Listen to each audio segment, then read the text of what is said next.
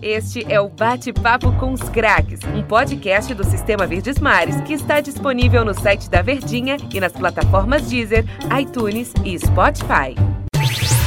André Ribeiro, Tom Alexandrino, Daniel Rocha. Aquele abraço, amigos ligados na Verdinha. Está começando mais uma edição do Bate-Papo com os Craques. E você que está sempre acostumado a ouvir ex-jogadores, dirigentes famosos, hoje vai curtir um bate-papo com os craques da Verdinha. Ao meu lado, o comentarista que é o cantor, ele que canta o jogo, Daniel Rocha, e também a elegância nos comentários, o Tom Alexandrino. Eles que estavam de férias, estão voltando né, neste início de temporada com a cabeça fresquinha, com a cuca fresca e, é claro, que prontos para mais uma maratona, prontos para mais um ano de trabalho. Ceará contratando, Fortaleza mais um pouco na retranca, podemos dizer assim, Ferroviário já iniciou a disputa do campeonato cearense. E é importante saber a expectativa destas duas forças, Ceará e Fortaleza, para esta temporada. Conversar, dando um abraço e, é claro, saudando a volta dele, do comentarista que é elegância nos comentários, meu amigo Tom Alexandrino. Né, prazer em revê-lo e estar lado a lado, agora profissionalmente falando, neste bate-papo com os craques. Boa noite, Tom. Muito boa noite, Andrezão. Boa noite ao torcedor também que tá nos acompanhando. É, rapaz, a cuca fresca. Mas de vez em quando tem uma dorzinha de cabeça. É verdade, verdade. Mas assim, é um 2020 de uma expectativa absurda. De mais um ano desse sonho que nós que trabalhamos diretamente, a gente vive de Ceará e Fortaleza juntos na vitrine do futebol brasileiro. Um Fortaleza posicionado em, no mercado na vitrine sul-americana em uma disputa de competição internacional. Um Ceará que poderia ter tido uma sorte melhor, mas vem buscando se reestruturar para também alcançar esse patamar de vitrine, quem sabe, para a próxima temporada. É um 2020 realmente de que eu acho que alimenta novos sonhos de cobertura tanto para Ceará e Fortaleza. Por mais um ano em uma Série A de Campeonato Brasileiro. O clube do Nordeste, o único, o único é, estado nordestino com mais representantes em uma Série A de Campeonato Brasileiro. Então tudo isso nos dá um saldo positivo para trabalhar ainda mais, principalmente de ânimo por tudo que envolve 2020, que a tendência é que seja melhor do que o ano passado, assim a gente espera. Com certeza.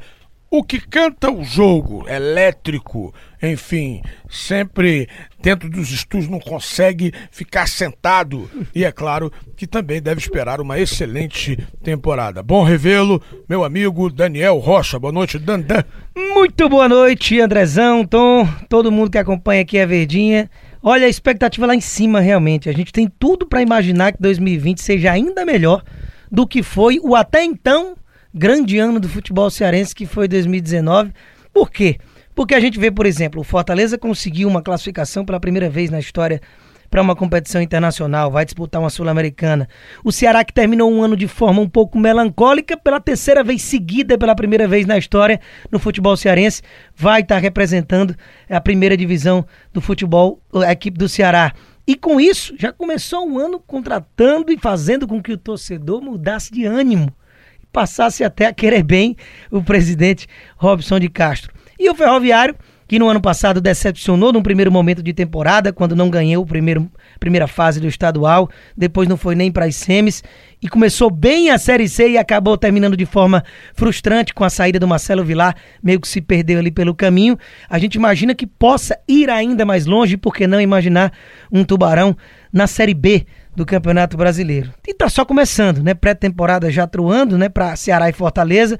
Os times do interior e o Ferroviário e alguns da capital também já iniciando essa primeira fase do Cearense. E a gente espera sim que seja um baita ano para todos nós em todos os quesitos, viu, Andrezão? É verdade, a gente espera e muito. Amém, né?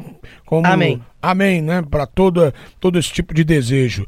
Tom Alexandrino, vou até inverter uma uma colocação que eu fiz ainda há pouco. Hum. Há cerca de um mês atrás, o torcedor alvinegro queria ver o Robson de Castro pelas costas, né? Porque não investia, não abria os cofres, enfim. E hoje mudou tudo. Muitas contratações chegando, nomes de peso, podemos dizer assim. Já já vamos detalhar as contratações do Alvinegro de Porangabuçu. Houve uma mudança da água para o vinho. Né, com relação ao comportamento do torcedor alvinegro e o seu gestor maior. Isso é absolutamente natural pelo fanatismo do torcedor, não é, Tom? É porque o torcedor, ele. ele. Ou até em relação ao próprio Robson também. Na, na minha concepção, ele dá entrevistas coletivas, eu acho que sem nenhum tipo de suporte da assessoria, sem, sem nenhum tipo de senso algumas vezes, em outras falando algumas situações um pouco equivocadas, meio surreais, enfim, algumas justificativas que para quem convive com o futebol e para quem trabalha, até o próprio torcedor que está muito ligado às redes sociais, é, o acesso à informação ele é mais prático, ele é mais dinâmico. Sabe que algumas coisas são papo furado, né? São apenas justificativa para tentar querer justificar um erro não assumido naquele momento. Mas eu acho que um dos maiores acertos do Robson de Castro nesse período, e até fazendo justiça, a todas as vezes em que ele se equivocou em entrevistas coletivas, foi vir a público e dizer que errou. Investiu errado no passado, de que no futebol é impossível e nenhum clube do mundo faz isso, só o Ceará, que o presidente é o cara que administra, o cara que é, toma conta da estrutura do clube e que monta o, o time em que ele vai para o mercado, em que ele busca, onde ele pincela. Então o erro do Robson foi em, a, em achar que seria um supra-sumo no futebol. Em que não sei se ele sempre teve um sonho, e até na, na gestão Evandro Leitão ele era um dos caras que montava bons elencos, buscava esses atletas. Ele achou que poderia se dividir nisso. Ele achou que poderia conseguir essa decisão um pouco mais unilateral. Muito se fala sobre o segurado. E aí o segurado era muito mais menino de recado como um próprio empresário que, que, que indicava jogadores pro Robson, que o Robson confiava muito, me disse: Tom, o segurado é só menino de recado. Quando o Robson quer jogador, ele vem perguntar a mim, ele vem me consultar. Tá errado. Por mais que você tenha pessoas de confiança, você tem que ter um relacionamento mais amplo. Você tem que ter um relacionamento clube com clube com jogador, com empresário, ela precisa ser mais coletiva. Ela estava muito unilateral. Teve um empresário que chegou a ter seis, sete jogadores no Ceará numa temporada, sendo que quatro deles, três não vingaram. É uma situação muito complicada, então eu acho que quando o Robson passa a assumir esse erro e contrata profissionais é, especialistas no futebol, eu acho que é o primeiro passo dele para se tornar aquilo que talvez na cabeça dele ele queria ser, que seria o novo Evandro Leitão, o maior presidente da história do Ceará. Essa questão que massageia um pouco o ego. Mas antes dele pensar nele, tem que pensar um pouco mais no Ceará, como ele fez. O Ceará hoje é um clube que tem um, um, uma saúde financeira forte, que investe no mercado, que tem uma estrutura absurda, que tem, que tem uma base que há pelo menos dois, três anos arrasta tudo aqui no estado graças ao Robinson, porque ele investiu, porque ele administrou. Ele fez o Ceará ser um clube reconhecido para buscar é, essa autossustentabilidade sem precisar de ah, fulano de tal é conselheiro, tem muito dinheiro, vai investir aqui. Acabar com isso fazer o Ceará autossustentável, desde o seu sócio torcedor, a formação de base, a venda de atletas. Nunca o Ceará vendeu e apurou tanto dinheiro com atletas. Arthur Vitor, Arthur Cabral, Felipe Jonathan. O Ceará ele tá buscando essa captação, ele tá conseguindo. A venda do Richardson, a venda do Valdo, a venda do Everson. Olha quanto o Ceará apurou com esses jogadores. Apesar de ter investido errado na temporada passada, ele investiu muito mais porque você tinha, digamos, uma pessoa só para comandar o departamento de futebol. Futebol não se fala que é coletivo. Jogador não se joga de forma coletiva com 11 atletas dentro de campo, da mesma forma é a administração. Ela precisa ser mais dividida. E o Robson, ele era muito o centro de tudo. O segurado era apenas figura decorativa. Você tira pelas coletivas de apresentações de jogador quando tinha Robson ou treinador. Robson e segurado. O segurado dificilmente falava alguma coisa. Só completava alguma coisa que o Robson falava. E é só pra ganhar uma moral. É, essa é só, só é o famoso papagaio de pirata. Enfim, não desmerecendo o profissional, mas pela função na qual ele foi contratado, ele executou muito pouco. Então, Eu- então, Conclua, amigo. então eu acho que, que o Robson, ele acertadamente ele enxergou, disse que é, poderia fazer um mal tremendo ao Ceará, a tudo que ele construiu, que ele ajudou a construir financeiramente, só que as decisões de campo elas estavam de forma muito equivocadas e isso poderia ter sido prejudicial para o Ceará na temporada passada, que não foi rebaixado porque os outros ajudaram, não porque o Ceará escapou. Um- uma situação absolutamente especial, Daniel, para esta temporada e já de alguns anos, né, é a confiança do mercado que os times cearenses têm. Hoje o sujeito vem jogar no Ceará, vem jogar no Fortaleza, sabendo que vai, o que ele acertar vai ser cumprido. E isso em todas as áreas profissionais é absolutamente importante, hein, Daniel? Isso é resultado do bom trabalho feito de bastidor pelo lado do Ceará, como por exemplo o Tom já contextualizou aí a situação com o Robinson, que também vinha já desde Evandro Leitão, quando o Ceará passou a parar de dever a Deus e o mundo, a causas trabalhistas e todo aquele embrólio que, por exemplo, a gente está vendo o Cruzeiro viver hoje. Time que nunca havia sido rebaixado na sua história, afundado em dívidas e que não sabe nem como é que vai ser montado um time para pensar em retornar para a Série A. Isso é muito triste, isso é muito pobre. E por, digamos, a maioria da sua história, o futebol cearense como um todo, viveu esse tipo de gestão.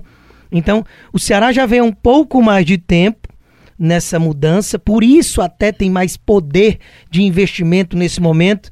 Não é à toa a, a- brincadeira e memes que se gera na internet, por exemplo, Robson Shake e tudo mais, e não sei o que, tá, tá, tá. Não é por isso, não. É, não, é, não é cair do céu, não é que vi- virou milionário da noite pro dia. É porque o trabalho há anos vem sendo bem executado para chegar num determinado momento, de mínimo ali médio prazo, que você possa realmente trabalhar dessa forma, contratando jogadores, trazendo jogadores de clubes grandes, adquirindo os seus direitos federativos, seus direitos econômicos e tudo mais, que é como o Ceará vem fazendo.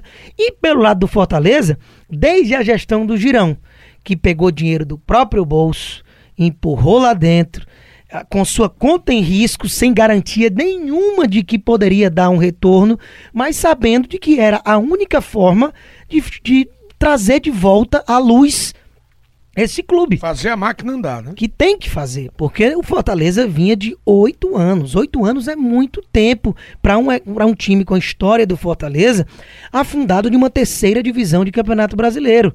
Também cai em 2009, fica todo aquele calvário, passam ali diversos presidentes nesse caminho, a coisa não anda. Aí com o Eduardo Girão, as contas em dia, dinheiro do próprio bolso, dá uma sanada nesses problemas do clube.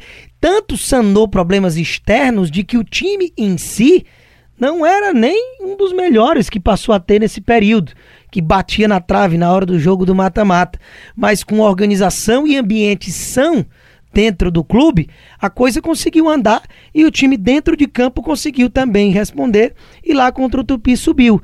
Aí subindo com contas sanadas, somada também a vinda do Rogério, que também só veio porque viu que o trabalho estava sendo reestruturado de uma forma realmente séria, como se pede o futebol hoje em dia, aí as coisas passaram a andar de uma forma mais cristalina, parece que tudo dava certo que é o que o Fortaleza viveu nas duas temporadas, em que você, num ano de retorno depois de oito anos para a Série B, que poderia talvez pensar apenas em permanência, você não só subiu, como foi campeão e nenhuma rodadinha sequer ficou de fora do grupo dos quatro primeiros que ascendem à elite do futebol nacional.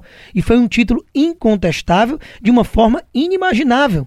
Há dois anos, ou há um ano até, se você volta para o ano de 2018. Ou seja, isso tudo é característica da boa gestão, do trabalho de bastidor sendo bem executado. E aí eu falei do Girão, passou-se o bastão para o Marcelo Paes, já desde a Série B, e o Marcelo Paes vem se consolidando como talvez o maior presidente da história do clube. Deu um título inédito de Copa do Nordeste num time centenário, deu o título nacional, primeiro e único também da história até aqui, que foi a Série B, e agora, no ano passado, colocou o Fortaleza como o melhor nordestino classificado, o melhor time do Nordeste nono colocado, uma vaguinha de beliscar uma pré-Libertadores, classificação inédita para a Sul-Americana pela primeira vez na história do clube, né? Então, isso tudo que a gente está citando aqui de louros não é de graça. E não é porque contratou super equipes. Fortaleza não tinha um timaço. Fortaleza tinha um time muito bem treinado por um baita de um treinador que só aqui está por conta desse trabalho bem feito da presidência de gestão de patrimônio e de tudo mais dentro do clube. Isso que você me fez, essa pergunta, que a gente começou todo esse raciocínio, de que os, as, os jogadores querem jogar, que as pessoas olham com outros olhos para cá, é resultado disso, desse grande trabalho que vem sendo feito das diretorias, tanto de Ceará como de Fortaleza, para fazer com que o clube internamente, de dentro para fora, passe a ser um grande clube que é o que essas equipes vêm sendo. Não à toa, um Fortaleza viveu o melhor ano de sua história logo no ano passado, um Ceará pela primeira vez em sua história está três anos seguidos na primeira divisão e contratando jogadores que não se imaginavam que poderiam ser contratados, por isso gerando até tanta brincadeira com questão de, de dinheiro e de riqueza pelo lado de Porangabuçu, André. É verdade. Tom, antigamente a gente via o Nordeste, o futebol nordestino, ah, Bahia, tudo começa com Bahia e Pernambuco. Né? Hoje nós temos a Bahia, o Vitória está numa situação ainda complicada, mas nós temos o futebol cearense talvez na, na frente, talvez na frente do futebol pernambucano, ou o esporte ainda está num patamar assim, patamar é, é no é, termo da moda. Outro Hoje, patamar. É no outro patamar está acima ainda do futebol cearense, Tom. É, eu vejo que nesse momento, no atual cenário, financeiramente Ceará e Fortaleza estão acima de esporte. Futebol pernambucano nesse momento está abaixo do futebol cearense. Historicamente, sobre glórias, futebol pernambucano ainda tem o seu pezinho à frente. Questão de Copa do Brasil, Libertadores, o verdadeiro campeão brasileiro que é o esporte, é, brincadeiras, né, André? É, mas o futebol pernambucano... Não, a justiça decretou. Mas o presidente da CBF, na hora de entregar a taça Ora. do campeão brasileiro de 2019, balançou sete vezes a taça e entregou o Flamengo. Ora, é, é mal em Entendeu? Então, essa, essa questão que envolve o futebol pernambucano é muito mais pelas glórias. As glórias elas mostram que o futebol pernambucano ele tem esse passinho à frente do futebol cearense. O Vitória, apesar de não ser uma equipe gloriosa, é uma equipe que já foi vitrine para muito jogador, revelou muito atleta, tem uma estrutura de base muito forte, tem o Barradão que, que é um estádio, uma casa própria construída para o próprio torcedor, para o próprio clube. Então, algumas estruturas você pode fazer comparativos. Mas se nós pegarmos o cenário da atual temporada, o Ceará ele, ele destoa.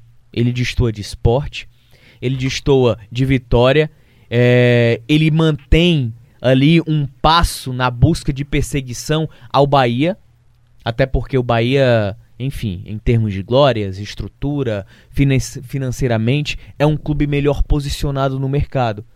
O, nós ainda estamos atrás do futebol baiano nesse aspecto, se nós pegarmos a figura, o recorte do Bahia. Será e Fortaleza hoje eu vejo acima de Vitória. Eu consigo enxergar dessa forma. Então, o futebol nordestino, ele caminha em um novo momento.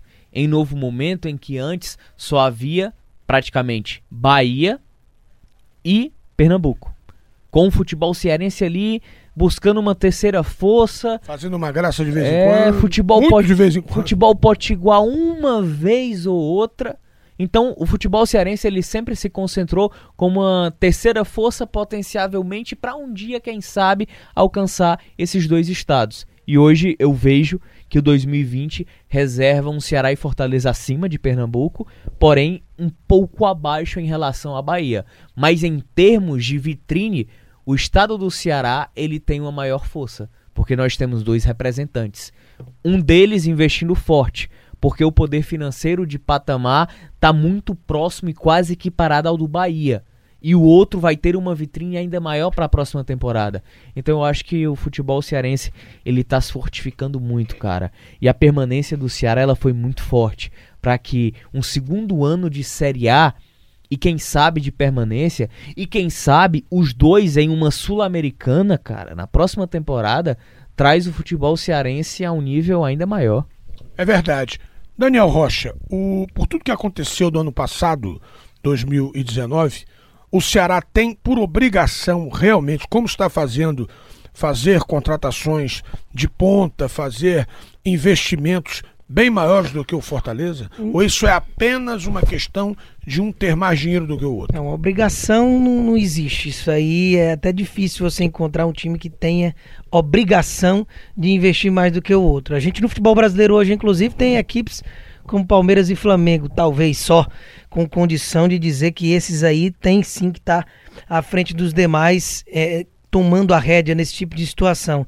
Mas falando de Ceará e Fortaleza, que são duas equipes que historicamente, normalmente, estão sempre ali grudadinhas, claro que normalmente um ali está um pouco acima do outro, a gente teve umas oscilações aí nas duas décadas na, na retrasada o Fortaleza bem acima, depois o Ceará esteve por cima da carne seca. Ano passado o Fortaleza terminou à frente do Ceará, se classificando para uma Sul-Americana, ganhando uma Copa do Nordeste, ou seja, num recortezinho mais recente, até já superior ao Ceará novamente.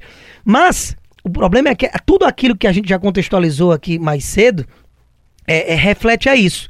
O Ceará há mais tempo vem se preparando em matéria estrutural, investindo na base, teve a compra do CETEM, teve a reformulação toda de Carlos de Alencar Pinto, que, que já há três temporadas a gente pode dizer assim que o Ceará não deixa muito a desejar a, a grandes do equipes. CETEM também. Quitação do CETEM. Então, assim, isso tudo fez com que o Ceará pudesse, antes que o Fortaleza, pensar em contratação, em fazer caixa com o jogador. Coisa que o Fortaleza agora, como o Tom mencionou, é a situação da vitrine ainda está no momento de trazer jogadores em oportunidades de mercado, fazer esses jogadores se desenvolverem, acabar conseguindo alguma venda de algum jogador que acabe realmente estourando, né, é, que é o Romarinho, por exemplo, é um jogador que veio num preço interessantíssimo para o Fortaleza, numa boa oportunidade de mercado, é um jogador do Fortaleza e já despertou interesses até de equipes do exterior. Então é nessa base, ainda nesse momento, que o Fortaleza foca. E a partir do momento em que tudo está dando certo, em que que o time manteve uma base que deu muito certo no ano passado, inclusive a manutenção do Rogério como treinador, você não tem tanta necessidade de tanta reposição assim. Enquanto o Ceará tem uma condição financeira por já ter condição de investir no futebol, por já estar se preparando há mais tempo, um terceiro ano seguido de primeira divisão e por também necessidades dentro do campo que ficaram muito aparentes nas deficiências demonstradas no ano passado. Então, isso tudo obriga, entre aspas, o Ceará a trabalhar mais no quesito contratação. Agora, não é a questão da quantidade, que por muitas vezes a gente já viu os pacotões aí da vida, né? Mas é a qualidade delas. O Ceará está contratando pontualmente jogadores que você não diz um ai.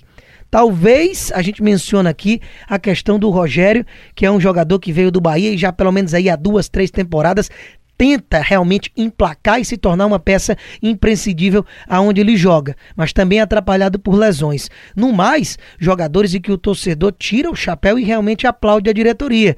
E é por isso porque já vem se preparando há um bom tempo para pensar nisso. Quando a gente fala que futebol não é feito a curto prazo, da noite para o dia, é por isso. O Ceará vai para o terceiro ano seguido de primeira divisão. E no ano passado, ao permanecer ao fim do campeonato, queriam a cabeça do seu presidente, por ainda não estar satisfeitos com os resultados dentro de campo. Então daí tu tira. Só agora em 2020 que o torcedor do Ceará está finalmente largando um pouco a corneta, porque agora o clube tem saúde financeira para trabalhar nomes mais interessantes que chamam mais a atenção do mercado, sem comprometer a saúde financeira do clube. Tom, qual é o peso do campeonato cearense para essas duas equipes? Para Ceará e Fortaleza? Um vestibular para o restante da temporada? Como é que você avalia isso? Começo de tudo, né? E o título? Porque se não ganhar o título, não, não valeu, não prestou. Por, é, o Campeonato Cearense, por mais que tenha algumas resistências e algumas contradições no discurso, se Ceará e Fortaleza não conquistam o título, o problema ele é gigantesco para a continuidade da temporada, né? O Campeonato Cearense ele serve para dar ritmo, para encontrar pa padrão, para encontrar também em alguns momentos um certo laboratório para você enquadrar alguns jogadores. Serviu para o Fortaleza na temporada passada. Por mais que tenha perdido o Ederson, os experimentos do Rogério Ceni para buscar esse esse cenário de quatro atacantes com toda essa situação começou no Campeonato Cearense.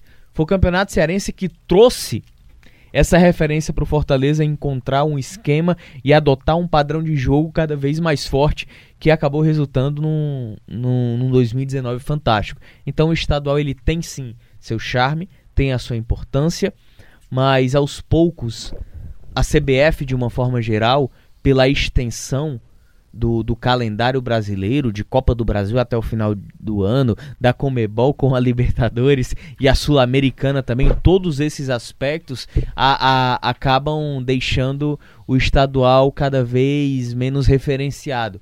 Mas nós aqui, pelo menos, do estado do Nordeste, de uma forma geral, a gente ainda valoriza muito o estadual. Ninguém quer perder para o principal rival, não é, Daniel? Eu acho. Quer sim. Ah, quer? Se você gosta, quando você jogava na, no colégio, você gostava de perder para aquela série. Ele tem um bombonzinho aí, não? Tem, tem sim. Se trancou. É, Se trancou. Eu tava falando como é que vai. Né? Então, é, o estadual, ninguém quer perder. Eu, como torcedor rubro-negro, não quero perder. Estadual Vasco, é rivalidade. Então, justamente. que segura o estadual realmente é a rivalidade. É, eu sou terminantemente contra essa história de que ai, tem que acabar estadual e não sei o que, que muita gente brada. E também não acho, também não vou ser aqui eh, querer ser altruísta para dizer que é porque pensa nos times pequenos e tananã e tudo mais, não. Eu acho que aí é uma função que a CBF como um todo poderia sentar realmente, botar a cabeça para trabalhar, porque aí é função deles, de encontrar uma forma de fazer com que essas equipes menores que vivem apenas do estadual encontrassem uma forma de se manter, de viver, de ter calendário do seu torcedor poder acompanhar durante o ano todo. Mas é porque realmente estadual é legal, cara. Estadual é torcedor, pra gente que trabalha. Se a gente fosse começar a acompanhar jogo só em abril, quando Pois é. começasse o Campeonato Brasileiro. Janeiro já quer bola rolando, já quer Viagenzinha a rivalidade. Juazeiro, viagenzinha É, rapaz, a viagemzinha pro interior, É. aquela coisa toda, levar uma chuvazinha lá, né? Isso, pegar- É olhar aquelas importante ga- também. velhas gavetas. Tem umas gavetazinhas por lá, mas enfim, é porque é legal demais, cara. A rivalidade, a brincadeira de torcedor, é, essa troca de farpas, a, a questão de título, né? Porque agora que a gente tá começando a ver Ceará e Fortaleza de uns anos pra cá, poder pensar até em, em condição regional, né? Ceará em 2015 foi ganhar o Campeonato do Nordeste, Fortaleza no ano passado. Então, o que que é título para as nossas equipes aqui? Infelizmente, é estadual. Se você vai acabar com isso, cadê as conquistas, né? Cadê os maiores campeões estaduais? A gente vê, por exemplo, um ABC de Natal com mais de 50 títulos estaduais na sua história, o maior campeão estadual do Brasil. Rivalidades que você vê até mesmo no Rio de Janeiro. É, O Fluminense, até alguns anos, era o time que mais tinha campeonato carioca e era a única coisa que ele conseguia bradar à frente de Vasco e de Flamengo. Então, assim, no Brasil inteiro isso faz muita diferença. Isso tem o seu peso, o seu glamour. Uma pena que a falta de investimento façam com que cada vez mais os estaduais fiquem sucateados. É, é- é muito triste a gente ver, por exemplo, essa primeira fase de campeonato estadual sem Ceará e Fortaleza. O campeonato fica muito pobre. Com todo o respeito a todas as equipes que participam sem ser essas duas. Mas é uma solução para proteger o nosso principal produto, que é Ceará e Fortaleza, que hoje disputam o supra-sumo do futebol brasileiro, que é a primeira divisão. Se esses times que acabam de jogar em dezembro, no dia 5 de janeiro, já estão entrando em campo, isso aí acaba com a qualidade, isso prejudica, isso pode tornar isso aí danoso para o ano inteiro em matéria física e isso aí acaba prejudicando o nível do futebol. Então, para preservar um pouco a qualidade das duas maiores equipes, a gente vê, tá certo. Rapaz, A gente vê filmar, que tem a necessidade de dar uma atrasada no retorno dessas duas equipes, que eu vejo como. Se é o ideal ou não é outra história, mas se tem que fazer uma opção, eu vejo já como essa que já vem sendo utilizada desde o ano passado, como modelo mais adequado, aceitável, né? Mas de qualquer forma, o estadual tem sim muita importância, mas para Ceará e para Fortaleza realmente é título. A gente sabe que mesmo que usem equipes aí alternativas, que acabem jogando mesmo a Vera nesses primeiros momentos da competição, só o estadual, quer dizer, só o clássico, melhor dizendo, a gente sabe que para Ceará e Fortaleza é ganhar, meu amigo. Esses dois têm que fazer a final, sim. É a final mais atrativa, que gera mais investimento, mais olhares, mais público no estádio, mais audiência, seja no rádio ou na televisão. Então, é, é, esses dois precisam estar ali. Independentemente de como seja o caminho, por mais causticante que possa ser por conta de algumas prioridades de Copa do Brasil, de Copa do Nordeste nesse primeiro momento, Ceará e Fortaleza, é, eles precisam fazer a final do Campeonato Cearense. Com todo respeito ao Ferroviário, às outras equipes que costumam às vezes beliscar uma final, mas tira até um pouco do brilho disso tudo. Todo E mundo aí- aguarda Ceará e E Fortaleza. no fim das contas só vai valer quem ganhar. o Ceará realmente vem com uma avalanche de contratações, goleiro Fernando Praz, laterais Eduardo pela direita, Bruno Pacheco pela esquerda, zagueiros Thiago Panho Sat e Klaus volantes, Charles Meias, meia atacante o Vinícius Góes e atacantes Rafael Sobes, Rodrigão e Rogério. Eu particularmente fiquei muito feliz com a contratação do Fernando Praz, porque eu acho ele um goleiro bom, não é? Não chega a ser um, um Schumacher, mas um Sepp Maier, mas O Schumacher. é, é Schumacher da seleção alemã de 82. Ah, sim, Eu ah, tinha nas bom. figurinhas. E no meu, É. o meu o meu goleiro do botão era, o jogo de botões era Schumacher. E ele é um cara super tranquilo, sem guerra, só prazo, né? É Começou bem. Gostou, Tom, das contratações do Ceará? Gostei demais. É. Dá esperança ao torcedor? Demais. O, o, o, o, o- o torcedor tá em êxtase, cara. O torcedor tá, tá louco com essas contratações. Até porque o Ceará vem investindo. O Ceará investe num jogador jovem de muita qualidade e potencial, que é o Charles. O Klaus, que foi contratado pelo Internacional depois de eh, se destacar pelo Juventude. Inclusive aquele Juventude que eliminou o Fortaleza na Série C do Campeonato Brasileiro, o Klaus era um dos pilares daquela equipe. Gol do Hugo. Exatamente, Hugo Tava atrás do gol. E aí o Klaus era zagueiro daquele time do Juventude, jogador de muita qualidade e que acabou ganhando mais notoriedade, foi pro Inter, só que não teve tanta quilometragem como o zagueiro do Inter. E aí vem como um investimento também pro próprio Ceará, jogador de muito potencial. Você tem Bruno Pacheco e Eduardo que fizeram ótimas temporadas, é, fize- fizeram uma ótima temporada pela Chapecoense, apesar do rebaixamento.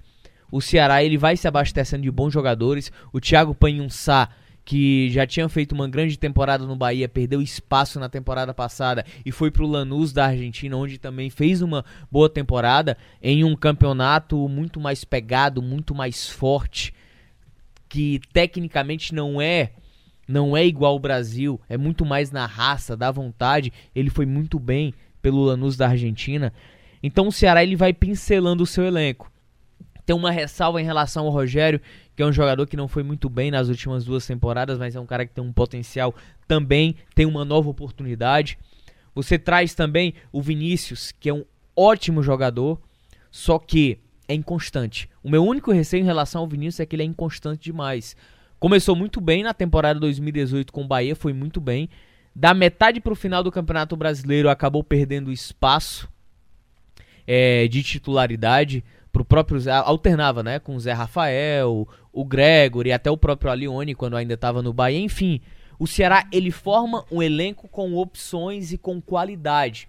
E além do mais, você acaba você acaba reforçando com lideranças. Lideranças capazes de abraçar um eventual momento turbulento que venha a acontecer. E lideranças também para fazer uma equipe coletivamente forte. Não adianta todas essas contratações se coletivamente esses jogadores não tiverem a oportunidade de jogarem bem. Rafael Sobis, um grande profissional, uma grande liderança também, um, um, um exemplo de atleta, assim como o próprio Fernando Praz. Pra estar jogando até a idade que está jogando, realmente se cuida. É, exatamente, o Praz ele tem uma peculiaridade que é o seguinte: é, ele valoriza muito a questão do percentual de gordura. E é um atleta que, quanto mais velho vai ficando, mais ele vai querendo diminuir esse percentual de gordura. E tem uma outra situação que ele tem de autocrítica. Vou dar um exemplo. Se o Ceará joga, vai jogar nove e meia da noite, em uma quarta. Na quarta-feira de manhã, ele treina por conta própria, já para manter o corpo aquecido, para não passar o dia inteiro em repouso, somente para concentrar uma situação um pouco mais física na hora do jogo. Então ele é um cara que tem uma autoexigência, um alto grau de exigência muito grande com ele mesmo. Ele não poderia correr um risco de uma. Tudo bem, é a parte física, né? Mas não poderia correr o risco de eventualmente, muito eventualmente, sentir alguma coisa. É, é, é pela, é pela questão do metabolismo, né? Certo. Porque quanto mais velho você permanece, para se, se para atuar em alto nível, o teu corpo ele demora mais a esquentar. É como uma máquina velha, uma máquina nova. Você liga uma máquina nova, ela já pupo já funciona. Uma máquina velha já demora um pouco mais. É mais ou menos semelhante a isso. E ele tem esse cuidado de se manter sempre em alto nível. É um atleta que na temporada passada alternou muito. Alternou muito o. é, Ainda mais essa feira. Alternou muito é, o, título de, o título de segundo jogador. Revezou muito de segundo goleiro com o Jailson. Ele tinha a pretensão de, de encerrar a carreira no Palmeiras. A esposa dele queria que ele encerrasse a carreira, mas ele aceitou a proposta do Ceará. Enfim, o Ceará monta um elenco de qualidade, um elenco com um perfil de liderança e com um adicional. O gerente que está no Ceará, o Sérgio Dimas, ele tem um perfil de liderança absurdo. Por onde ele passa, o grupo de jogadores abraça demais o cara. É a questão do Rodrigão também. Rodrigão foi um artilheiro no, no Coritiba.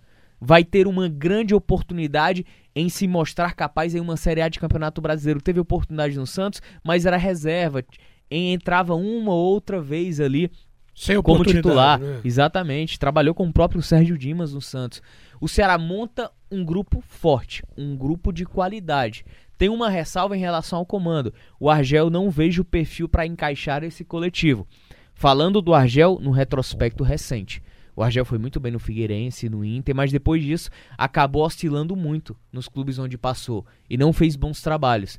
Então acho que o 2020 é um momento de oportunidade para o Ceará se reestruturar, pro Robson dar uma nova resposta ao torcedor, pro Argel tentar engatar aquele aquela situação de treinador promissor, pro Rodrigão ser artilheiro, despontar como artilheiro. Enfim, é um momento de oportunidades pro Ceará e que eu vejo com uma extrema expectativa e muito otimista. Rafael Sobes e Fernando Praz, meu querido Daniel Rocha. Jogadores que têm, é claro, experiência, talento, a, a expectativa também de serem novos líderes aqui eh, em Fortaleza com a camisa alvinegra. Talvez seja a questão da liderança, seja a principal característica destes jogadores, ou, na sua opinião, eles ainda têm muita lenha para queimar dentro do campo. Muita lenha, também não sei se é a palavra, mas a verdade é que cada um com a sua característica que agrega, né? O Rafael Sobis já era um namoro antigo.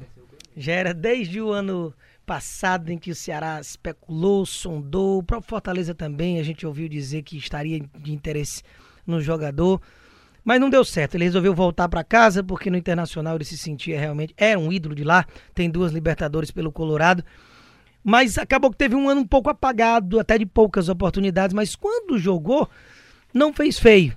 O problema era porque o Odaí tinha um time ali já um pouco fechado, com uma ideia de jogo que não agrada muito ao estilo do Rafael Sobis. Como centroavante já tinha o Guerreiro ali intocável, jogava até com três volantes. Então, assim, não foi um ano muito bacana para o Rafael Sobis, então ele deve estar tá ainda com mais vontade de fazer com que 2020 tire esse atraso, digamos assim, com um clube que ele sabe que tem já desde longa data um interesse no trabalho dele. É um profissional que você não vê um ai no que diga respeito a extracampo, por onde passou, até no futebol mexicano, quando teve lá pelo Tigres. Então, é um cara que agrega demais, que vem para agregar. Se vai dar certo, despontar, morrer de fazer gol ou não, aí já são outros 500. Isso aí, falando de qualquer jogador em qualquer clube do mundo, a gente só sabe depois que a bola rolar. O Fernando Praz tem um perfil que, se a gente falar de dois veteranos, o Fernando Praz ainda mais veterano, tem essa questão da liderança também muito latente. É sempre um porta-voz de momentos difíceis, muito como o Marcelo Boeck é no time do Fortaleza. É um goleiro que a gente não tem muito também o que falar no que seja fora da, do, do, da questão técnica. É, você não tem o que dizer de que ah, é festeiro, ah, é um jogador baderneiro, ah, não é cara de grupo. Muito pelo contrário. Todas essas características extra-campo que eu estou citando aqui, tanto do Sobis como principalmente do, do, do Fernando Praz, são situações extra de que o jogador não deve chegar por conta disso apenas.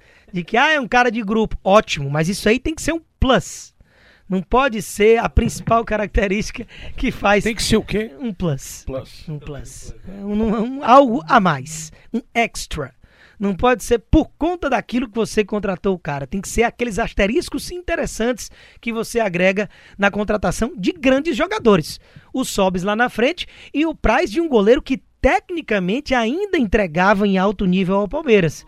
Só que desde a chegada do Everton e também até do Jailson já lá em 2016, era um um goleiro que teve poucas oportunidades, estava sendo escanteado e tendo um fim de carreira que ele nem era merecedor disso. Porque o cara já estava há seis temporadas no time do Palmeiras. Era um maior ídolo, sem dúvida nenhuma, pós Marcos, e ali pau a pau com o Marcos. A diferença é porque o Marcos é pentacampeão do mundo, é, jogou a carreira inteira no Palmeiras, ganhou Libertadores e tudo mais, né? Mas assim, o, o Fernando Praz, apesar dele querer se aposentar no Palmeiras, a forma com que as coisas estavam se desenhando para o fim de carreira dele não diziam respeito ao tamanho da importância dele para o clube. Então, talvez a saída dele do Palmeiras para ele vir aqui para o time do Ceará, fazer um ano, se não se lesionar, de cabo a rabo, titular incontestável, sem ninguém sequer que brigue ali para a dúvida de titularidade com ele, porque o Richard tem contrato longo, beleza, mas esse aí eu não vejo de jeito nenhum disputando. Diogo Silva fez um bom campeonato brasileiro, apesar de ter muita gente que não gosta do goleiro. O contrato acaba em maio. Mesmo que ficasse, também não vejo batendo de frente com o Fernando Praz. Lucas França, muito menos, é outro que o contrato também está acabando já em maio. Ou seja, ao que me parece, vai ser o titular incontestável, sem nenhum substituto à altura para a temporada. Ou seja, se fisicamente o Fernando Praz estiver em boas condições, o que eu acredito que esteja, a não ser que ele se machuque, ele tem tudo para fazer um ano que possa ser o último da carreira dele em grande estilo, contra um, é, por um time estruturado, bem organizado, que ele não vai ter problema de recebimento de salário já na reta final de carreira, que seria uma dor de cabeça totalmente desnecessária para o jogador, disputando alto escalão de competições e que ele pode ainda conquistar títulos, como um campeonato do Nordeste, como um, um, campeonato estadual e provavelmente como capitão, ao que tudo indica, porque pelo aspecto de liderança, 41 anos de idade e a força nacional que esse goleiro tem, ele pode acabar e acredito que vai acabar se tornando o capitão do time dentro de campo, ou seja, ainda vai erguer a taça. Então são muitos é, pontos positivos para que esses jogadores viessem para o time do Ceará também é a mão dupla, né? Não é que o Ceará tá muito ótimo com esses caras e eles vieram aqui apenas receber os aplausos. Eles sabem que vão ter ali o sarrafo alto, até pelo bom time, de um modo geral, que está sendo montado, André. Preocupação com lesões em cima desses dois jogadores. Fernando Praz. E o sarrafo é grande, o, É, o sarrafo é grande. E o Rafael Sobes, jogadores já veteranos. E lhe preocupa essa possibilidade de desses dois jogadores sofrerem com lesões? O Praz viveu, viveu alguns problemas, é, até mesmo que, que acabou vetando da disputa pelo ouro olímpico da, da seleção em 2016, né? Algumas lesões chatas que atrapalham, é uma lesão num dedo, é uma lesão num punho, que atrapalha demais para quem usa é, rigorosamente as suas mãos para trabalhar. No caso do jogador, não. O jogador ele não tem a utilização das mãos, ele pode jogar com uma tala que acaba não atrapalhando, né? Mas como a temporada ela é muito cheia, ela é muito longa, o Ceará ele tá reforçando o seu elenco. Ele tá reforçando para não ter a necessidade e nem precisar, como aconteceu nos últimos dois anos, ter que contratar de novo para a Série A. Ele está reforçando agora, de fato, para no máximo fazer algumas situações pontuais no, no seu elenco para a disputa do Campeonato Brasileiro. Então a tendência é que o Ceará consiga formar um elenco qualificado e que possa trabalhar de forma, de, de forma correta dentro de, desse trabalho de temporada. E aí você vem muito mais na preocupação com Rafael Sobes e Fernando Praz. Não só os dois, mas o próprio veterano, Ricardinho, né? né? Ah, Mas tem o o Ricardinho. próprio Ricardinho, que apesar da idade um pouco avançada, do problema que teve no joelho, que a recuperação, a cirurgia, fez com que ele perdesse um pouco mais a sua mobilidade e velocidade que ele tinha antes mesmo de sair do Ceará, e aí a idade acaba pesando, você precisa fazer um, um- uma calendarização para esses atletas. Se tecnicamente renderem o que seus nomes no, no- nos referencia, tanto o Sobs como o Fernando Praz, você precisa fazer um plano para ter esses jogadores à disposição e ter longevidade nos principais jogos da temporada. Nos jogos mais decisivos, nos jogos mais importantes, num Campeonato Brasileiro de Série A principalmente, onde em determinado momento você vai acabar tendo jogo quarto e domingo, quarto e domingo, quarto e domingo, você precisa ter uma variação. Por isso que é importante você ter um grupo. Não é esperado Rafael Sobis, que é uma contratação bem emblemática, porque é um jogador que fisicamente não tem mais aquele rendimento de ser um jogador caindo pelas pontas de velocidade, tem que buscar uma posição com que o, o- a equipe trabalhe para ele possa desempenhar esse papel. Então o Ceará pode ter certeza que todo o departamento de fisiologia, toda a preparação física, comissão técnica, vai fazer um trabalho de gestão do calendário para que esses jogadores tenham o máximo de aproveitamento e principalmente nos jogos importantes e decisivos da temporada, principalmente em Série A, alguns momentos decisivos de Copa do Nordeste, caso o Ceará alcance, e no Campeonato Cearense talvez em momentos essenciais. Seria poupar os jogadores, Daniel? Bota os veteranos domingo e domingo e, e a- a- tirando esses dois jogadores, ou três, né, com o Ricardinho, que a gente pensa muito em. Ah, os veteranos do Ceará, Rafael Sobes e Fernando Praz. Mas inclui também o Ricardinho. Poupa esses jogadores colocando apenas nos finais de semana, com essa maratona Não sei se aí? apenas nos finais de semana, mas é uma são são escalações dosadas, isso aí você não tenha dúvida. Por exemplo, eu imagino até que a ideia de time para o Ceará, até pelo que já vem montando de material humano, de qualidade e de quantidade também, você vai ter uma espécie de duas equipes, como a gente já viu até há duas temporadas sob o comando do Marcelo Chamusca, quando o Ceará jogava no estadual com um time, no Nordestão com outro, e ainda assim se chega na final sem muita dificuldade, porque o nível realmente do futebol cearense das outras equipes está bem abaixo de Ceará e de Fortaleza. Então, alguns jogos, você não vai mandar o, Fe- o Fernando Praz para o interior, pegar um gramado horrível, o Sobis da mesma forma. Acredito que nesses jogos você dosa. Não necessariamente que ah, não pode jogar dois jogos seguidos. Se tiver dois jogos aqui na capital, quarto e domingo, pode ser que jogue. Acredito que essa Uma dosagem. decisão quarto e domingo. Lógico, essa dosagem vai ser maior para jogos assim que realmente não hajam necessidade. Que o jogo não tem um grande apelo, que o adversário não necessite de força máxima para que você conquiste os três pontos.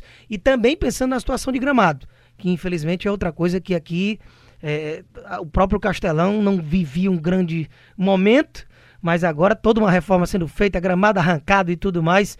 A gente está até na expectativa de quando vai estar tudo pronto, até porque logo logo tem clássico rei para que esse estádio seja primeiro de utilizado. né? Então, é, os gramados deixam a desejar. E para jogador veterano, quanto pior o gramado, maior ainda o risco de lesão. Isso é para qualquer um. Você imagine para quem já tem uma idade um pouco mais avançada para a profissão.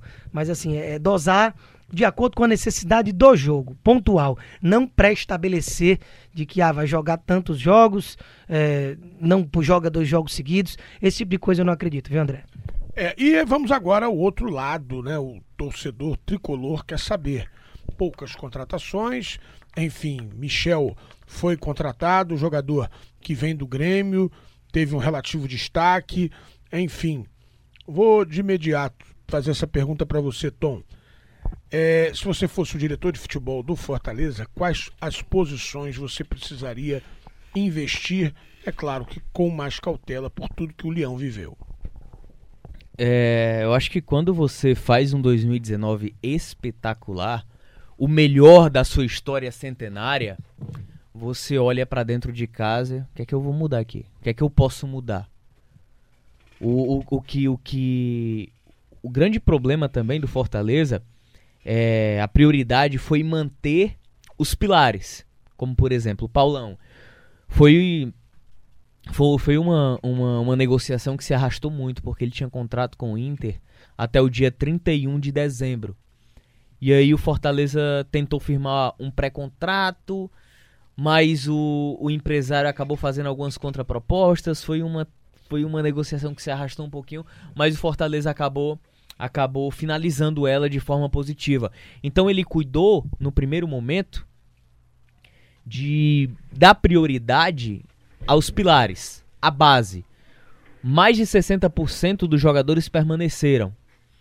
O que o Fortaleza pode fazer é buscar, e o mercado que o Fortaleza está buscando são. Esse menino vai cair dessa É. cadeira. Eu tô vendo isso desse menino vai cair dessa cadeira. Ora, é bom que corre o ventinho.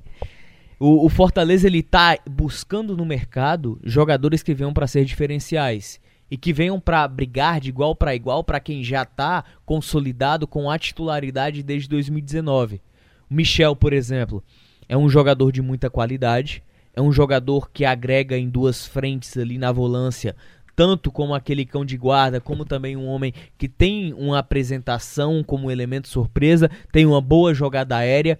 Isso significa dizer que até a própria permanência do Paulão, a questão do Jackson também, faz com que o Fortaleza esteja buscando também uma forma de jogar diferente para 2020, uma alternativa, utilizar mais a bola aérea, utilizar mais a busca por essa bola no alto, usar mais esse artifício.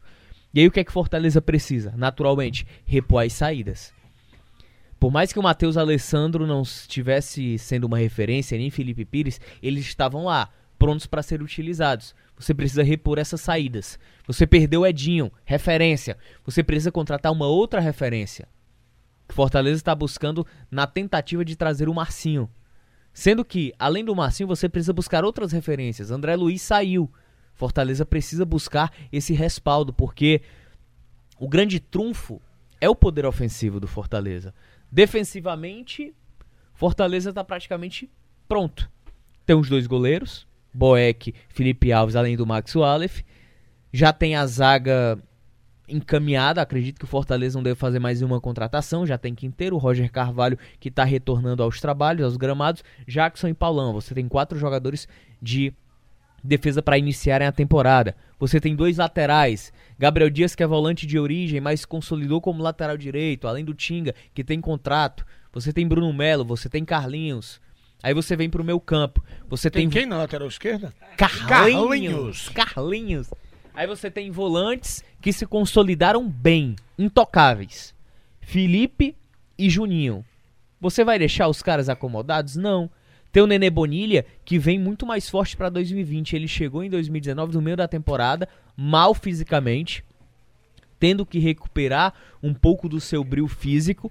Aí você vem Derlei renovado, como uma espécie de líder dentro do grupo, de um jogador que você pode utilizar no momento em que esteja vencendo uma partida e a partida esteja muito dura e precise controlar e proteger um pouco mais a zaga, é um primeiro volante nato.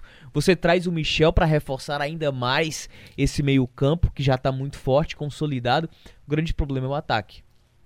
Chiesa não ficou. Edson Carius agora sim vale do seu contrato, porque tinha feito um pré-contrato. Entrou em vigor no dia 2 de janeiro. E Você aí, vê o Wellington Paulista com muito mais vantagens, muito mais na frente do que o Cariús nessa briga, entre aspas, já que ele terminou como titular e foi de fundamental importância na campanha. sim, nesse momento sim. Eu vejo o Wellington Paulista despontando como titular. É, eu vejo com bons olhos a oportunidade para o Cariús, mas eu não consigo enxergar nesse momento o homem para ser o finalizador, para ser o homem gol titular. Eu acredito que o Cariús ele entra é, como peça de reposição, pode nos surpreender, como o Juninho Quixadá surpreendeu no Ceará. Mas nesse primeiro momento, a análise mais fria é que eu vejo o Carius muito mais como peça de reposição. Eu vejo que Fortaleza vai vir para o mercado buscar um centroavante também. Outro. Para ser referência, para ser titular, para vir com moral. Então, o Fortaleza ele tem uma base para buscar peças importantes para que venham para ser titular e não para ser peça de reposição. A mesma pergunta eu faço para você. Se fosse se você fosse diretor do Fortaleza, quais as posições que você iria investir? Pelo, pelo andar da carruagem, Hum. pouquíssimas, né? Como, Por a base, enquanto, como né? a base foi mantida e, e o ano foi de muito sucesso, realmente você não tem que se descabelar e correr atrás desesperadamente de nomes para repor. Mas é óbvio que não pode achar que tá tudo maravilhoso, que tá tudo certo e que não precisa eh, reforçar o seu time. Eu acredito que do meio para frente você ainda consegue melhorar a qualidade. Quanto mais ainda fortificar para tornar um elenco mais volumoso e com mais peças para que você possa utilizar. Porque é, amigo, é o vento aqui batendo. Mas olha, é, do meio para trás, a gente tem ali uma dupla de volantes de que o Rogério não abre mão de jeito nenhum e também não tem por que mudar porque casou demais, que é o Juninho e Felipe. Aí você pega os dois laterais direitos, os dois laterais esquerdos e os quatro zagueiros foram mantidos. Os dois goleiros também. Ou seja, aí esquece. Eu acredito que realmente aí não precisa nem também de grandes investimentos, porque não ficou nenhum déficit, nenhuma posição que você dissesse aqui é o mapa da mina, aqui é o buraco. Tinga e Gabriel Dias se alternando na direita, dividiram muitos holofotes. Lá atrás, impressionante como o Paulão vestiu a camisa de titular e não deu brecha. E ainda tem o Jackson, no caso de uma substituição. E o Quinteiro é um líder, capitão da equipe, se transformou também no decorrer. Felipe Alves nem se fala ali com o Boeck na suplência. Na lateral esquerda, Bruno Melo me surpreendeu, porque eu imaginava no início da temporada, principalmente quando o Carlinhos chegou chegando e não deu brecha para ninguém, de que o Bruno Melo acabaria virando ali um subutilizado. Entrou na reta final da temporada e dando sim muita conta do recado. Então esses dois ali também já estão de bom tamanho. Então isso quer dizer que do meio para trás a coisa está bem resolvida. Ou seja, do meio para frente que fica ali uma atenção maior na questão de reforço. Fortaleza parece já estar interessado ali em repatriar o Marcinho, né? O da dancinha que foi muito bem no, no pouco período que jogou na primeira divisão, antes de ser negociado ali na, na pausa para a Copa América, e acabou que deixou realmente um espaço é, que fez falta, mesmo o Fortaleza conseguindo permanecer muito bem no restante da temporada, seria muito bom o seu retorno. Esse homem gol, o Wellington Paulista tem jogado cada vez mais distante da área nesse esquema do Rogério.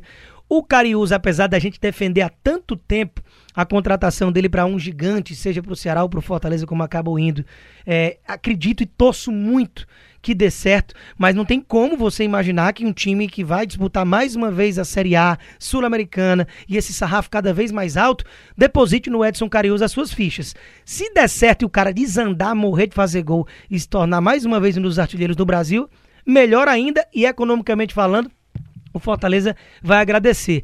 Mas eu ainda acho que esse cara, camisa 9, ainda pode ser um foco do time do Fortaleza. Eu falei já do Massinho, outros jogadores para também é, é, encorpar mais essa beirada de gramado, visto que o Edinho já deixou. O Oswaldo, a gente sabe que é um jogador que não joga 90 minutos, por mais que ele defenda que esteja 200%.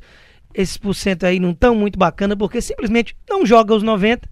Mas enfim, é, o estilo de jogo do Oswaldo ele requer muito da condição física dele. Ele não é aquele cara paradão, aquele cara que aparece pouco. Ele fica ali, é acionado, vai pra cima do adversário, é um cara agudo, incisivo, que quebra linhas. Isso exige muito da condição física. Quando você não é mais nenhum garoto, como é o caso dele, a, a- condição física fica mais aparente de que tá deixando a desejar. Ele não, não é que ele não consiga completar o jogo, é que pro jeito do Oswaldo jogar, pro jeito que ele vai ser bem aproveitado, que ele vai ser útil para a formação tática do time, ele não aguenta mais durante os 90 minutos, porque ele precisa de muita intensidade. E não é nenhum crime, não é porque é bichado isso e aquilo outro. É natural. É muito difícil você ver esse tipo de jogador com essa característica de ponta, de, de incisivo, quebrador de linhas, de que aguenta os 90 minutos nessa idade já. Então é, é natural. Então, por conta dessas situações, os jogadores dos flancos devem ser também ali ao lado de um centroavante é, é, os principais esforços do time do Fortaleza. Eu diria meia, 10, no mínimo dois, que você pudesse realmente confiar, como foi o Dodô numa Série B. Mas o problema é porque o Rogério não utiliza. Se o modelo de treinador, que é quem está montando o time, não vai utilizar, pode vir o 10 que for, porque não se encaixa na ideia que ele tem de modelo de jogo, então pode ficar um pouco de segundo plano. Focaria mais realmente num centroavante, dois caras aí abertos. Né? E foi me solicitada uma pauta envolvendo clube empresa. O que solicitou, Botafogo, André? o Botafogo parte na frente para já foi tudo aprovado nos, nos seus conselhos. O Cruzeiro também está pensando nessa possibilidade. Tom Alexandrino quer discorrer sobre o assunto. Você acha uma boa? Você acha que em breve a empresa pode ter mais interferência do que os poderes do clube, o que pode é, é, é, acionar um ciúme interno que você sabe que existe, Tom? André, é- essa, essa, essa questão de clube empresa é algo muito delicado. Porque quando um clube empresa entra, entra em ação, principalmente no futebol brasileiro, você tem um dono. Depende de que tipo de mentalidade tem aquele dono. Essa, essa, essa questão de clube, de clube empresa acaba, acaba sendo muito delicado. Porque o torcedor, ele tem uma imagem não é que ela seja errada, mas ela foi culturalmente criada como um pilar para se fazer futebol. Ah, clube empresa, virou clube empresa, vai ter dinheiro. Não é assim que funciona. Você precisa de investidor. Você precisa captar recursos. E às vezes, quando você se forma, ou se você se torna clube empresa, é, não sei se o Brasil vai estar apto a talvez trabalhar com isso, ou que vai ser é, benéfico, mas você precisa de investidor. Como é que você vai dar o retorno para o investidor? Se você não administrar ou não souber administrar o dinheiro que ele está colocando ali. Ah, você pode captar patrocínios? Ok. Vai virar Botafogo SA, talvez. Mas a busca pelo Botafogo em se, em se consolidar como clube empresa é única e exclusivamente para diminuir as suas dívidas. Clubes endividados no futebol brasileiro, o plano deles em se tornar clube empresa é porque quando você entra nesse mérito, você diminui um percentual de 40% das suas dívidas. Querem se, endivid- é, querem se livrar. Exatamente. O único objetivo é se livrar. Se livrou das dívidas, pronto, vamos ver como é que se faz. Como é que você é um clube empresa? Como é que a gente faz? E eu temo muito pela vida útil do Botafogo, que vem se definhando desde a década de 2000. Desde o início da década de 2000 que o Botafogo se perdeu no tempo. Botafogo, ele só foi Botafogo até a última Copa Mercosul, praticamente até o último Campeonato Brasileiro que venceu. Porque de 2000 pra cá, olha só, a gente tá chegando a duas décadas. O que, é que o Botafogo fez em duas décadas? Pra dimensão que ele tem, pra tudo que ele conquistou no passado. Mas assim, as glórias elas vão sendo esquecidas. E aí o risco de se tornar clube empresa sem, se, sem saber como se faz esse modelo de gestão é um risco altíssimo. O Cruzeiro tá tentando entrar nesse modelo, mas eu acho que não vai conseguir para 2020 Ele tá muito enrolado. por conta do tempo, da burocracia, de todos os problemas que vem tendo na justiça, enfim. Ah, mas o RB Bragantino não sei o que, não sei o que. Gente, o, Braga, o a, a, a, a Red Bull é uma empresa consolidada no mercado há muito tempo. A Red Bull trabalha com esportes há muito tempo. Tem um clube tem um clube que foi quando se iniciou tudo, o RB Leipzig. Leipzig não, perdão. O, o, o Salzburg, que é da Áustria, que foi o pilar de tudo, mas passou por perrengues. Você tem que adotar um método com que você e o seu investidor entenda de futebol. Não adianta eu querer trabalhar, montar uma empresa de comunicação se eu sou um burocrático. Como é que eu vou ter respaldo? Tem ah, que ter mas... a turma de campo. É, exatamente. Ah, mas você pode colocar um céu. lá, lá dentro. CEO. Mas o que é que adianta se você não tem conhecimento de mercado? Se você vê uma ou outra atitude que dá errada, você vai querer aquele retorno muito rápido. Ah, mas o futebol europeu tem que parar de, de querer comparar. Ah, vamos acabar com o estadual porque o futebol europeu não sei o quê. É uma outra cultura, é uma outra mentalidade, é um outro formato. Acho legal o clube empresa, mas desde que o clube empresa esteja dentro do futebol. E clube empresa é como empresa, é simples. Quantas empresas não quebram? Quer lucro. É, E é importante isso aí que o Tom tá falando, porque o povo vê assim, o que é que o povo vê como clube empresa assim de maior sucesso? É eu ouvi, eu ouvi muito isso quando, quando surgiu a, a, a notícia na última semana de que um russo Do queria russo. comprar um clube brasileiro Torcedores desesperados. É, tudo de Vasco, doido. Botafogo e tudo Fluminense. querendo. porque acha, Pelo amor de Deus, ajudem nosso é, time. porque acha que dinheiro é o que move, é o que molda, não é. Se você não investir, se você não souber investir o seu dinheiro, você vai gastar o seu dinheiro. Tem, esse- tem essas duas vertentes. O CSA, o Carlos Tenório, que é o presidente lá do CSA, que é um dos homens mais ricos de Alagoas, ele queria transformar o CSA num clube empresa. Só que o conselho não aceitou, a torcida não aceitou. Vai colocar a clube empresa na mão de quem? Uma pessoa vai mandar. O torcedor não vai ter direito a nada.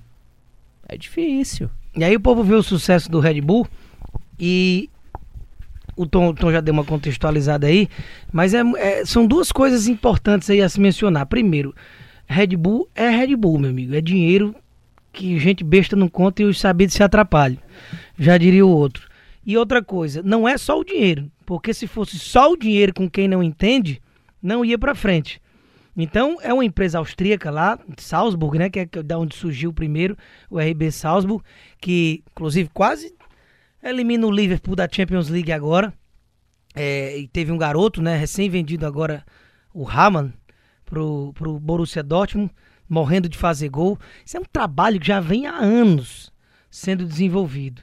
No- de dois anos pra cá veio outro, que é o Leipzig, lá na Alemanha que lá na Alemanha, inclusive, é, é curioso porque lá na Alemanha, no, na, digamos assim, na, no regulamento, você não pode ter nome de marca na- no nome do time, né?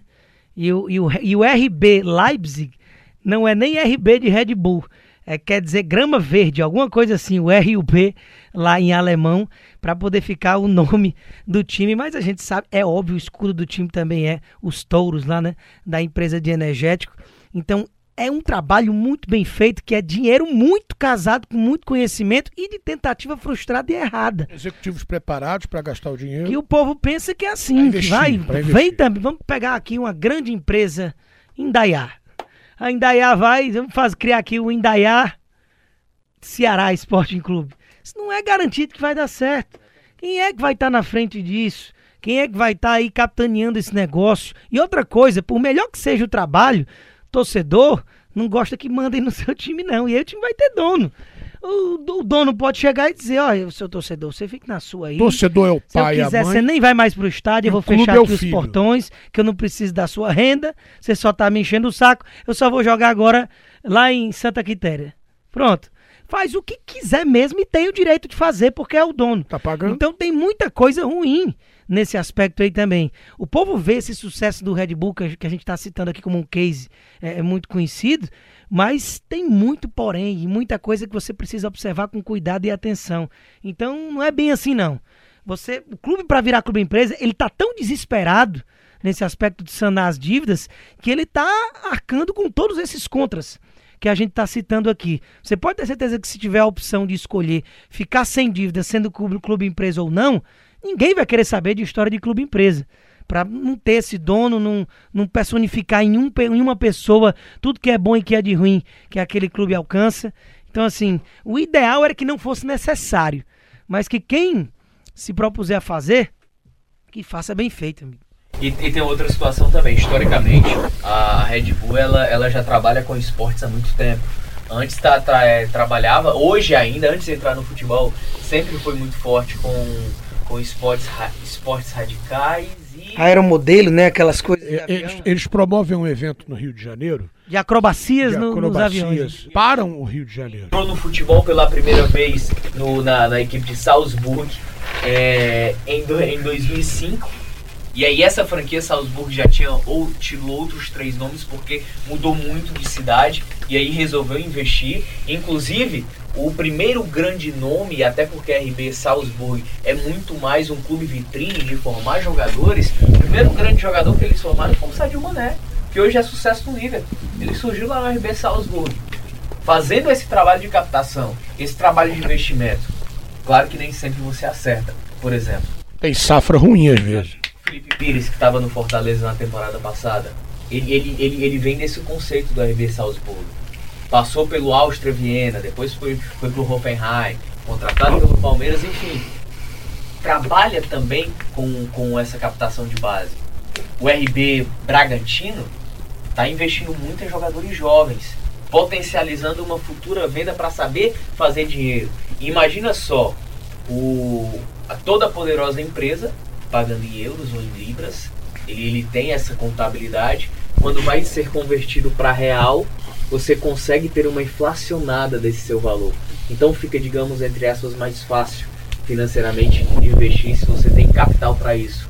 Então não é só pegar. E o exemplo que o Daniel deu é, é justamente o torcedor entender. Ainda é de repente eu quero investir no clube. Vai ser Indaiá Ceará, Indaiá Fortaleza, Indaiá Ferroviário.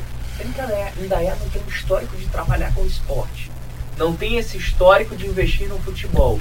Quem são os pensadores? Tem investidores que de repente quer sair. E aí faz o quê? Os acionistas vão querer saber, né? Exatamente. E aí. E aí... e aí tem, tem uma outra situação também, pegando um exemplo. É, dois investidores do futebol inglês, barra futebol galês, né? É, um investidor entrou no Cardiff City, que é uma equipe do país de Gales, mas que faz parte da Premier League, joga na Inglaterra, hoje está na segunda divisão do campeonato inglês. Caras entraram e mudaram o símbolo, mudaram tudo. A cor do time até. A cor do time, inclusive. Antes era vermelho, hoje é azul. Tentaram fazer isso também no Hull City, equipe do campeonato do futebol inglês, que joga na segunda divisão. A torcida não aceitou e os caras recuaram. Tem que ser devagar com andou com o Santa de Barro. Alguns investidores entendem esse caminho entre torcedor eu, eu tô aqui investindo, mas o, o meu pilar principal é o torcedor. Outras empresas não. Outros donos multimilionários, eles não querem saber disso. Só querem fazer o que quer. Porque tem dinheiro, porque está investindo, eu posso, eu posso tudo. E não é bem assim. Por isso que é o risco. Daniel, e time de massa? Time de massa é, suporta. É, você estava falando a questão de, de, de, ninguém gosta de criticar, enfim. Eu vejo como é, o relacionamento de torcedor com o time de futebol, o torcedor é o pai ou a mãe e o clube é o filho. Né? Só você pode criticar seu filho. É. No dia que você for pai, você vai, vai ver isso. É, só você pode criticar. esculhambar, mas não mas se eu pegar alguém esculhambando, É, o negócio é aí o complicado. pau chincha. É verdade. Então, você acha que você acredita que times de massa aguentam ter essa, esse suporte ou clubes, com todo respeito ao Bragantino, medianos, né, aguentam porque a cobrança não é tão grande? Eu não sei, é por Dá isso, até pra é, é errar. justamente nesse, por, por conta desse pensamento, claro que isso aí é bem a grosso modo, de que grandes equipes realmente, você não vai ver um gigante se entregando a isso, a não ser que esteja à beira da falência, como a gente já viu, grandes clubes como o Rangers da Escócia, o próprio Parma na Itália, você vai bater na quarta, quinta divisão, recomeça, muda até de nome, para tentar organizar suas contas, para não virar esse tipo de situação de um clube empresa. Porque é aquilo que a gente está falando aqui. Você não é muito difícil e complicado você lidar contra um clube gigantesco, de muita pressão realmente de massa, de história, para você colocar uma pessoa que possa responder por aquele time, ser o dono realmente dele, fazer o que quer e o que não quer e, e pronto. E ele vai estar no direito dele. Então, é por isso que é, é mais fácil você pegar equipes de menor expressão, porque o torcedor vai gostar. Eu tô acostumado aqui a só levar pancada, meu time não ganha nada. Vem chegar um investidor desse, tudo bem. O clube vai, digamos, perder a sua identidade, como por exemplo, já mudou até de escudo o Bragantino. Virou aquele escudo realmente da marca RB. Então, por outro lado, você vai poder ser feliz, né? Você vai pro estádio ver seu time com grandes jogadores, grandes ídolos, jogadores que você jamais imaginava. Só a contratação do Arthur agora é muito maior do que todo o investimento feito em todo o clube do Bragantino antes da parceria. O Arthur que jogava no Bahia, que pertencia ao Palmeiras, era a base do Ceará. Então, assim, é, é- é outro patamar, realmente. Já que a, a- expressão do momento a história de patamar, é outro patamar que o clube muda. Então, para um clube de menor expressão, isso é mais viável, é mais fácil por conta do- da, da via de mão dupla que acaba acontecendo. Então, assim, é preferível, meu amigo, que você não precise recorrer a esse tipo de situação para organizar suas contas. É preferível se reorganizar, como fez a gestão Eduardo Bandeira Foi de bom. Melo no Flamengo, e colocar hoje o clube com condições de entrar, como é que se fala agora no mercado? Como é que é? Entrar, Entrar no mercado. entrar no mercado, entrar forte no mercado, Agressivo. agressivo, ser agressivo no mercado. É porque o, o Flamengo, o torcedor não entende. O Flamengo acha. A torcida, alguns torcedores que estão alheios a isso, assim como hoje do Ceará, acham que o mercado do Flamengo mudou de patamar de 2018 para 2019, ou 2017 para 2018. Alguns pequenos investimentos já davam esses demonstrativos, com- nem com tanta responsabilidade. Na época de Murici, Guerreiro, aquela situação toda de investir em jogador, no Cuejá, próprio Pires da Mota, quando veio, enfim. O Flamengo já fazia alguns pequenos investimentos, mas o Flamengo, em termos de estrutura, Graças a acertos financeiros, devia vamos, pagar dessa forma e estava cumprindo. O que a Patrícia Morim fez, o Bandeira foi lá e desfez, né? pro o, o, o, o Flamengo ele, ele ele usou todos os recursos financeiros para poder pagar as dívidas que tinha, para se organizar como clube, para se organizar pela dimensão que merece, pela dimensão que tem. Imagina só, André, o absurdo que é. Olha como sou absurdo, como também é a maior torcida do mundo, ser um dos clubes mais endividados do mundo e não ser um dos clubes mais gloriosos em termos de títulos do Brasil. Isso é muito contraditório. O que é que estão fazendo com... O que é que estão fazendo com o dinheiro do clube? O que é que estão fazendo com É a um saco sem fundo. com a, institu- a instituição. Então, todos os aperreios passados pelo Bandeira de Melo, que foi muito criticado, foi para tornar o Flamengo forte hoje. Com o Landim, com o Braz e com o cara que você é fã, o BAP. É, Pra não dizer o certo. contrário. Enfim, o Flamengo é hoje o que é hoje porque ele sofreu lá atrás, sem grandes investimentos. Tá certo, então. Então, nessa reta final de, de bate-papo com os craques, vamos à seguinte conclusão. Vale a pena ser clube empresa? Depende de quem vai ser o investidor. Valer, vale. Mas depende de qual empresa está entrando dentro daquele clube e que está assumindo as responsabilidades fiscais daquele clube. Não adianta querer entrar porque tem dinheiro. Se você não souber como aplicar o seu dinheiro e se você não tiver pessoas responsáveis para trabalhar com o seu dinheiro. Daniel, vale a pena ser clube empresa? Rapaz, é aquela coisa, né? Não existe sim nem não. É a situação de cada um, de que é preferível não ser. Porque se você vai atrás dessa solução, é justamente porque as coisas não estão andando como você imagina. Então o ideal é que você não precise recorrer a essa situação de ser clube empresa. Porque é para tapar um buraco. Mas tem todos os prós e os contras que a gente já destrinchou aqui.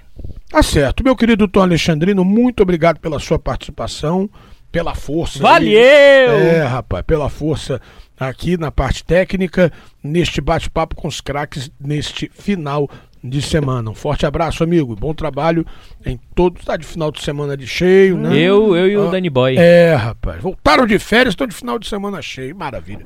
Mas obrigado, meu amigo. Para tudo. E até, até a próxima. Valeu, Tamo André! Daniel Bono, um forte abraço. Tamo juntos, viu? Grande abraço. Valeu. A gente volta na próxima semana com outro bate-papo com os craques. Siga com a nossa programação esportiva.